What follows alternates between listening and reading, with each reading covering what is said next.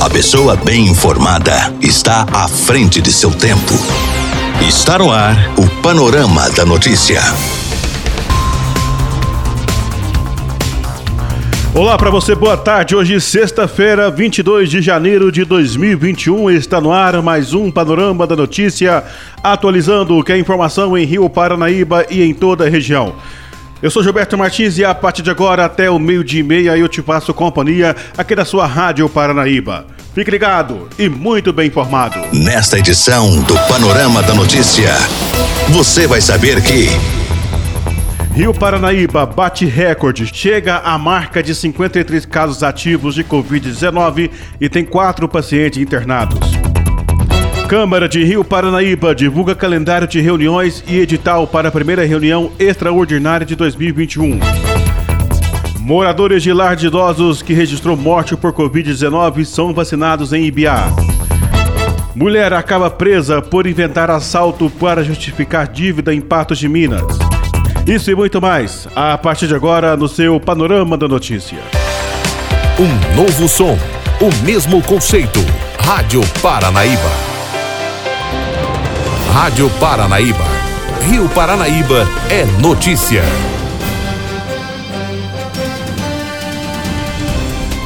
Rio Paranaíba bateu recorde ao registrar mais 11 casos do novo coronavírus nesta quinta-feira. Com isso, a cidade também chegou pela primeira vez aos 53 casos ativos, conforme mostra o boletim epidemiológico desta quinta-feira.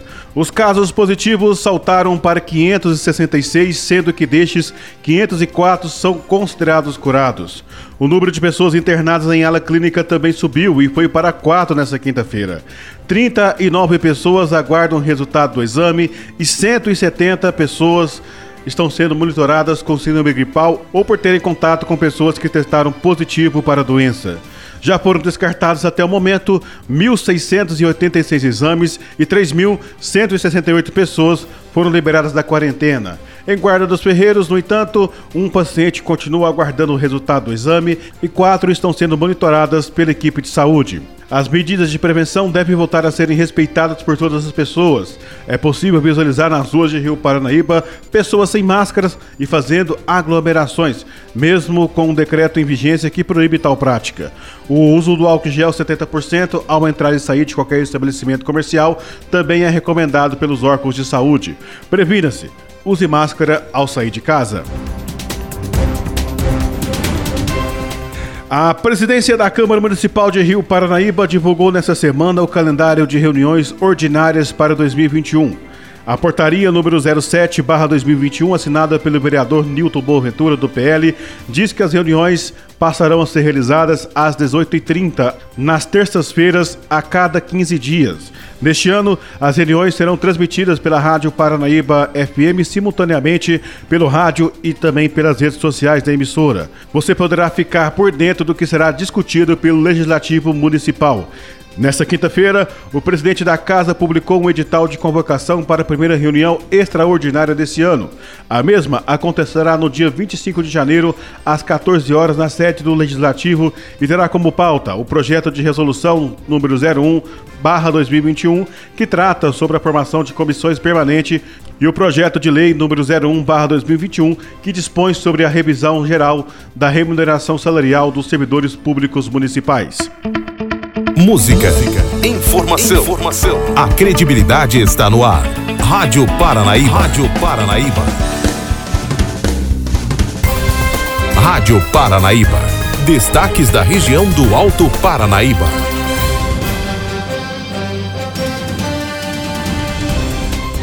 Os moradores do lar Vicentino Padre Agostinho, em Ibiá, começaram a receber as primeiras doses da vacina contra a Covid-19 nesta quinta-feira. As vacinas aplicadas fazem parte da primeira remessa de 77 doses da Coronavac enviada ao município.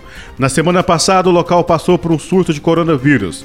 Dos 33 idosos residentes, 21 testaram positivo para a doença, três moradores morreram, sendo a última morte registrada no último domingo, dia 17. Segundo a instituição, 20 dos 30 residentes atuais foram vacinados por terem comorbidades. As demais doses recebidas pelo município serão aplicadas em profissionais de saúde. Os primeiros casos no lar de idosos foram registrados em dezembro e a causa da transmissão ainda é investigada pelos órgãos de saúde municipal de Ibiá. Em Patos de Minas, a Polícia Militar prendeu nesta quinta-feira uma mulher de 44 anos por falsa comunicação de crime. Ela inventou que havia sido assaltada por dois adolescentes, mas foi descoberta e acabou confessando a mentira. Ela disse para os policiais que simulou o crime para justificar dívidas financeiras. De acordo com as informações da assessoria de comunicação da décima região da Polícia Militar, por volta das 5 e meia da tarde foi recebida uma denúncia de que a senhora S. GLP, de 44 anos, relatando que havia acabado de ser vítima de um roubo em via pública. A senhora disse que caminhava pela rua Barão do Rio Branco quando, próximo ao cruzamento com a rua Pará, foi abordada por dois indivíduos aparentemente menores, sendo um deles magro e cabelo descolorido e outro trajando boné, sem maiores dados, e que, de posse de uma faca, subtraíram uma carteira de mão contendo uma quantia de 5 mil reais e após o fato evadiram seguindo o rumo ignorado. Diante das informações, as viaturas se mobilizaram e iniciaram rastreamentos com o intuito de localizar os criminosos. Durante a entrevista, os militares perceberam, entretanto, que a vítima se contradizia a todo momento, com as informações conflitantes do tempo e espaço, bem como a autoria quantia subtraída, demonstrando insegurança nas informações. As viaturas fizeram diligências nas proximidades do local, sendo averiguadas câmeras de segurança dos comércios próximos, não sendo registrada a presença dela, bem como sua passagem pelos locais indicados. Por fim, diante das contradições, ela acabou confessando aos militares que não foi vítima de crime de roubo e que simulou a ocorrência para justificar dívidas financeiras a supostos credores. Diante disso, ela foi apresentada na delegacia da Polícia Civil para demais providências junto à autoridade policial. Notícias com a credibilidade do jornalismo Paranaíba. 99,5 FM. Rádio Paranaíba. Minas Gerais. É destaque na Rádio Paranaíba.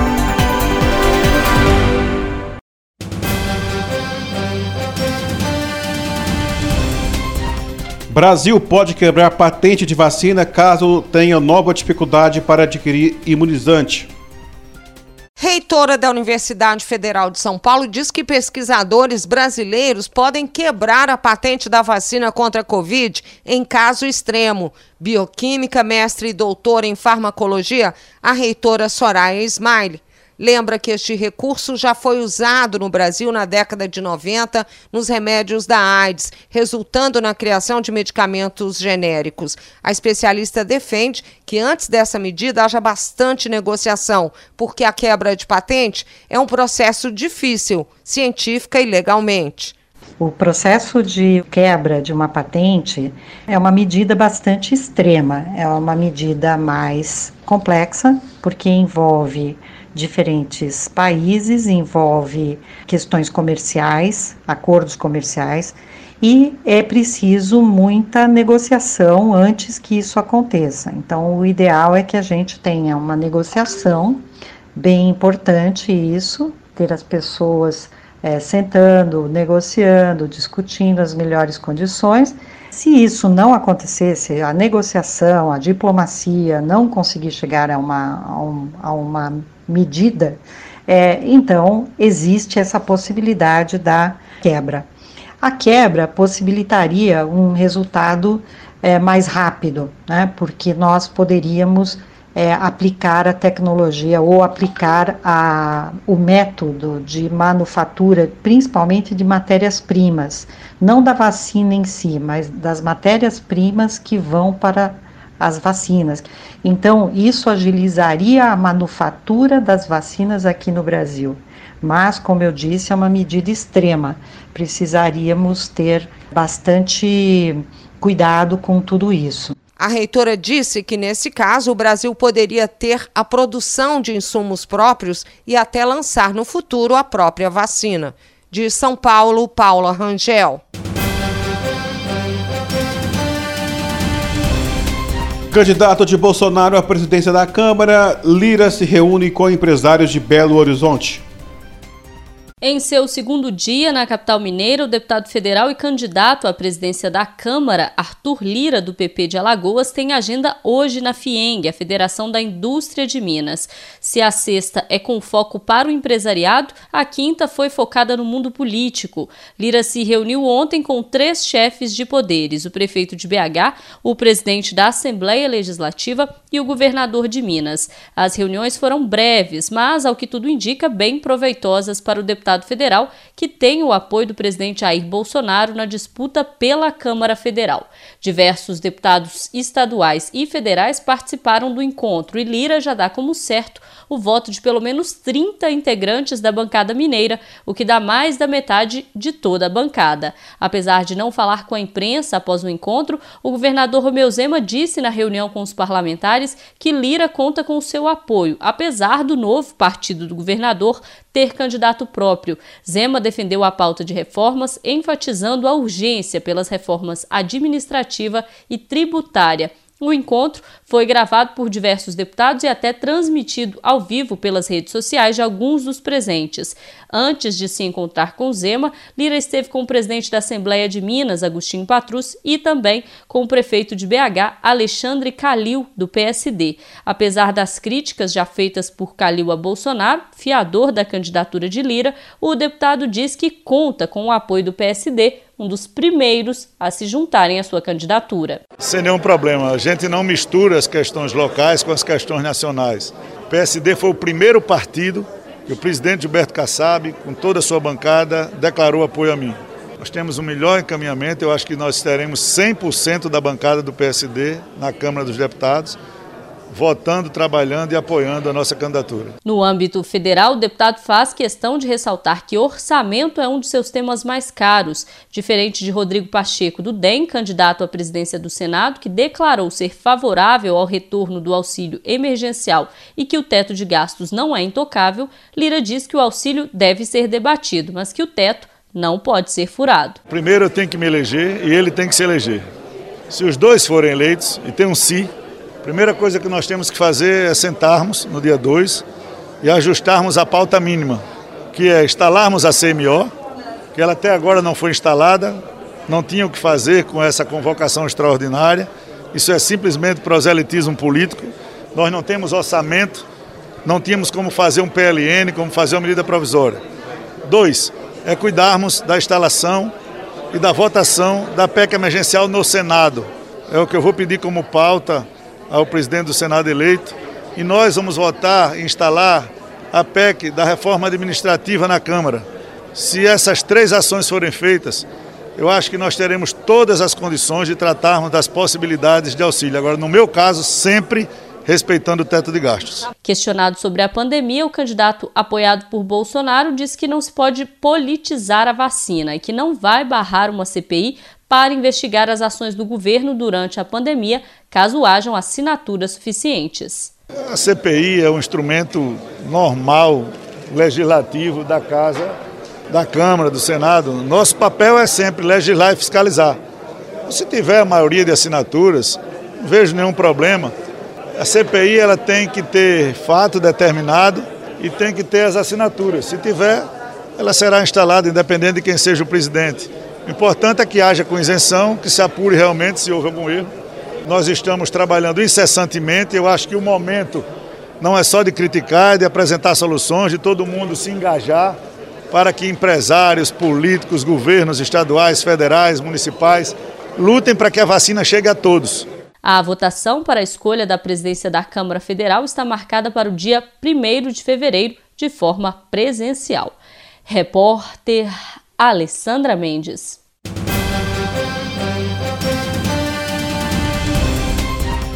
Na reportagem especial da Itatiaia, mostra o sentimento de invisibilidade de quem vive nas ruas de Belo Horizonte. Liga nas ideias. É os olhos da sociedade.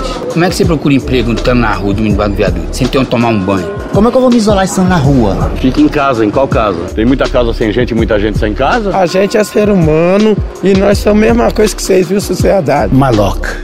Lar de invisíveis. O que representa um olhar? Um olhar pode sorrir, abraçar, acolher, cuidar, reprimir, corrigir, advertir. Um olhar pode muito. E mais do que sermos vistos, o que queremos é ser olhados com carinho, com atenção. Agora imagine viver se sentindo invisível, quase o tempo todo. Mesmo estando no meio da multidão, apressada, que passa e não te olha, sequer te vê. E quando vê, trata logo de desviar o olhar. Samuel Rodrigues, membro do Movimento Nacional da População em Situação de Rua, relata a situação que viveu na pele. É muito comum as pessoas passarem do outro lado da rua quando vê uma maloca, né? Maloca é essa concentração de pessoas ali perto da rodoviária, no centro da cidade, você vai ver muito isso na Praça 7. Né? Então as pessoas vêm, já abraça a bolsa e passa do outro lado da rua, cata na mão da criança e tira dali. Isso machuca. Esse, isso machuca, claro. Fábio Júnior da Silva, educador social, conta que para quem está na rua falta de tudo, inclusive ser olhado com igualdade.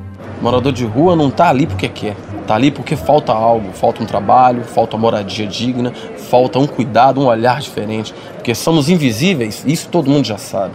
Não adianta falar que eu enxergo morador de rua como eu enxergo um cidadão que tem uma moradia, que trabalha. Cristina Bove, coordenadora da Pastoral de Rua em BH, avalia que a pandemia apenas tirou a cortina dessa população, que mesmo invisível, sempre esteve aí. Ela é invisível, ela é invisível ao censo de IBGE, ela é invisível a números, ela é invisível às políticas, mas ela, se, ela, tem uma, ela teve uma visibilidade neste momento da pandemia, porque ela veio a né, descortinou uma realidade que estava ali.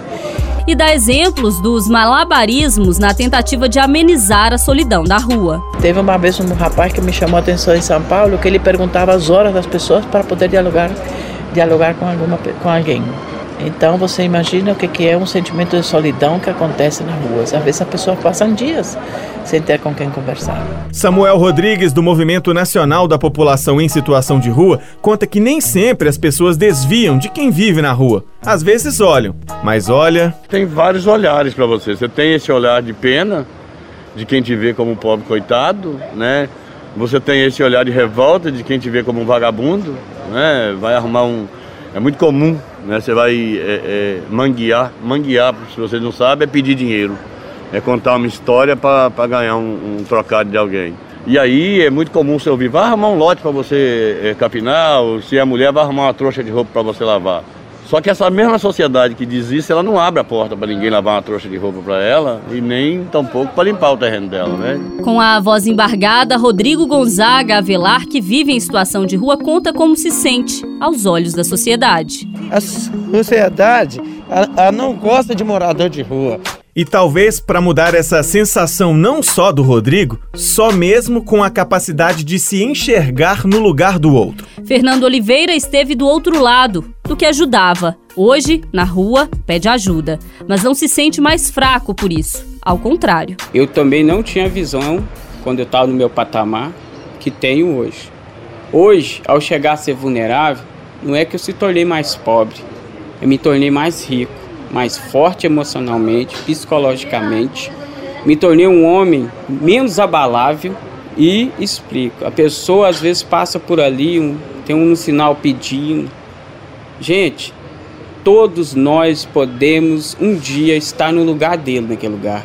Então pense o seguinte, estenda a mão fora do carro, ajude essas pessoas, porque um dia você pode estar lá e qualquer momento dessa vida, a mesma pessoa que você estende a mão, poderá te ajudar. Então o mundo ele é cheio de uma roda gigante. Um dia você tem baixo, um dia você tem em cima, tu que vai e volta. E o Rodrigo, que sente que a sociedade não gosta de quem mora na rua, manda o um recado para todos nós. Abre o olho. Que ó, a gente é ser humano e igual vocês mesma coisa. Só temos uma coisa. Cada um é cada um, um bebe, um briga com a família, outro faz isso e nós somos a mesma coisa que vocês, viu, sociedade? Se liga nas ideias. Ideia que vale para a sociedade como um todo, incluindo o poder público. Enxergar, nesse caso, quer dizer especialmente enxergar como cidadão. Isso significa ser visto e fazer parte da construção da cidade, através de políticas públicas. E é esse o nosso debate da reportagem de amanhã, da série Maloca Lar de Invisíveis. Repórteres Alan Passos e Alessandra Mendes.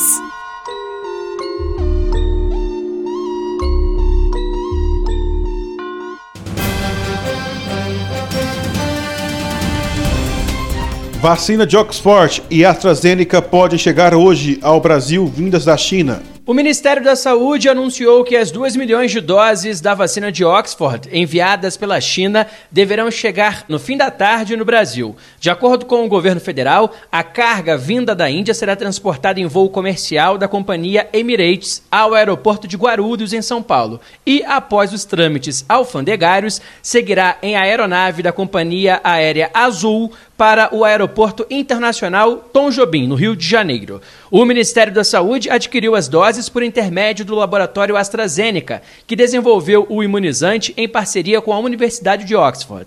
A carga vinda da Índia possui autorização da Anvisa para o uso emergencial no Brasil. O deputado Fábio Ramalho, do MDB de Minas Gerais, revelou que houve uma longa negociação com o governo da Índia e avaliou que a burocracia que está impedindo o envio de insumos para a produção de vacinas contra a Covid-19 no Brasil deverá ser resolvida com o governo da China nos próximos dias. Foi um processo longo essa questão das vacinas. Conversei há vários meses com o cônsul Elcio, ele esteve com o presidente Bolsonaro, esteve em Mumbai, lá na Índia, e conseguiu fazer a negociação dessas vacinas para o Brasil também reafirmar que o povo precisa ser vacinado e a gente não pode antecipar as eleições de 2022 em cima da saúde do povo brasileiro. O governo chinês, eu tenho certeza que é um governo flexível e absoluta certeza que logo, logo os insumos chineses também chegarão ao Brasil. Nós temos que, sim, neste momento, salvar os brasileiros e dar vacina para os brasileiros e logo após levar comida para quem precisa de comida. O ministro da Saúde, Eduardo Pazuello, afirmou que não há atraso na entrega dos insumos para vacinas aos laboratórios brasileiros que produzem imunizantes contra a Covid-19. Pazuello revelou que o contrato com a China prevê o envio do insumo à Fiocruz, que produz no Brasil a vacina de Oxford, até o dia 31 deste mês, e ao Instituto Butantan, que produz a Coronavac em parceria com o laboratório Sinovac Biotech, no mês que vem. Pazuello embarcou no fim da tarde rumo a Manaus para acompanhar os trabalhos do governo estadual e da prefeitura da capital do Amazonas no atendimento a pacientes com sintomas da Covid-19. De Brasília, Jonathan Ferreira. Alta nos preços de supermercados obrigam consumidores a restringirem compra. Consumidores de Belo Horizonte estão revoltados com os altos preços dos alimentos em supermercados e mercearias da capital. Segundo os entrevistados pela reportagem, os vilões desta vez são o açúcar, feijão carioca, óleo de soja, além do arroz. A dona de casa, Maria de Fátima, de 61 anos, relata o que viu de mais caro na hora da compra. Nossa, é o arroz o óleo, as verduras, tudo subiu de preço. De primeiro chegava com 200 reais, você enchia carrinho. Agora, três sacolas no máximo, você sai com ela. Qual o preço do arroz aí? Quase 30. É a carne, né? No supermercado tá muito cara. Uai, se continuar desse jeito, meu filho, é a gente comer ovo. Vou conversar com a senhora aqui, seu nome completo, idade e profissão. Selma Oliveira, eu sou enfermeira, eu tô com 57 anos.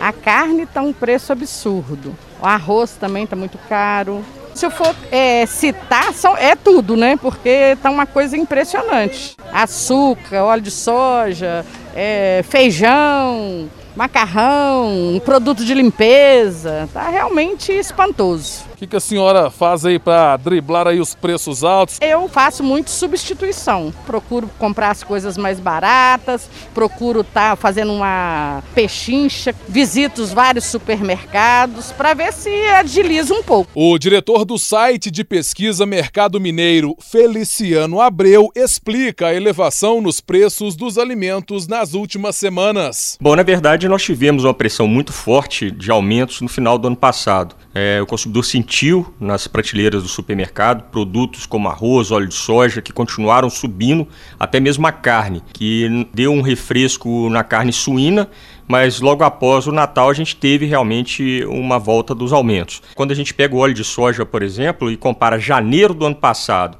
um óleo de soja de 900 ml que custava em média R$ 3,98, hoje ele custa R$ 7,98. Teve um aumento de 98%. O próprio arroz também, né, tipo 1 de 5 quilos, que custava em média R$ 18,44, Hoje está em média R$ 28,99, quase 30 reais um pacote de arroz, um aumento de 57%. O feijão carioquinha é interessante, porque em janeiro do ano passado ele estava caro também. Aí lá para outubro ele caiu, ele era R$ 9,37, caiu para R$ 7,50 em outubro.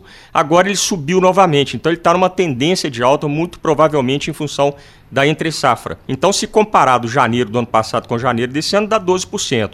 Só que de outubro para cá, ele subiu mais de 10%. Falando agora do açúcar cristal. Bom, o açúcar o ano passado, um açúcar de 5 quilos, cristal, custava em média R$ 8,20. Aí no final do ano ele estava R$ 11,90, ou seja, aumentou 44% de janeiro do ano passado com janeiro desse ano. É muito provavelmente em virtude das exportações e da entre safra também. O leite é muito interessante porque em janeiro do ano passado ele estava R$ 3,11. Aí em outubro ele estava R$ 4,46, ou seja, um aumento assim muito grande. E agora ele deu uma refrescada, mas está muito caro ainda, ele está R$ 3,68. Ouvimos o diretor do site de pesquisa Mercado Mineiro, Feliciano Abreu. Repórter Clever Ribeiro.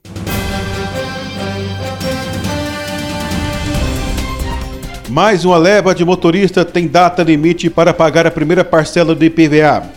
Termina amanhã a escala de pagamento da primeira parcela do IPVA em Minas Gerais. Os donos de carros com placas finais 9 e 0 precisam quitar o imposto. A segunda parcela começa só no dia 18 do mês que vem e a terceira em março. Os contribuintes têm a opção de pagar o IPVA em cota única até o vencimento da primeira parcela, com desconto de 3%, ou em três parcelas nos meses de janeiro, fevereiro e março. Permanece em vigor o programa Bom Pagador, que concede automaticamente 3% de desconto para quem pagou em dia todas as obrigações referentes ao veículo nos anos de 2019 e 2020. Para emitir a guia de arrecadação do IPVA 2021, o contribuinte deve acessar o site da Secretaria de Estado de Fazenda. O pagamento pode ser feito no Bradesco, Mercantil do Brasil, Caixa Econômica Federal, Casas Lotéricas. O Banco do Brasil e o Itaú aceitam o pagamento apenas de correntistas.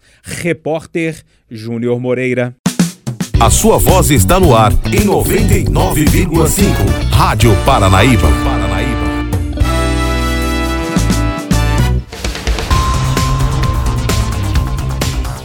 Por aqui não tenho mais tempo, nós voltamos na segunda-feira com mais informações de Rio Paranaíba e toda a região, no nosso Panorama da Notícia.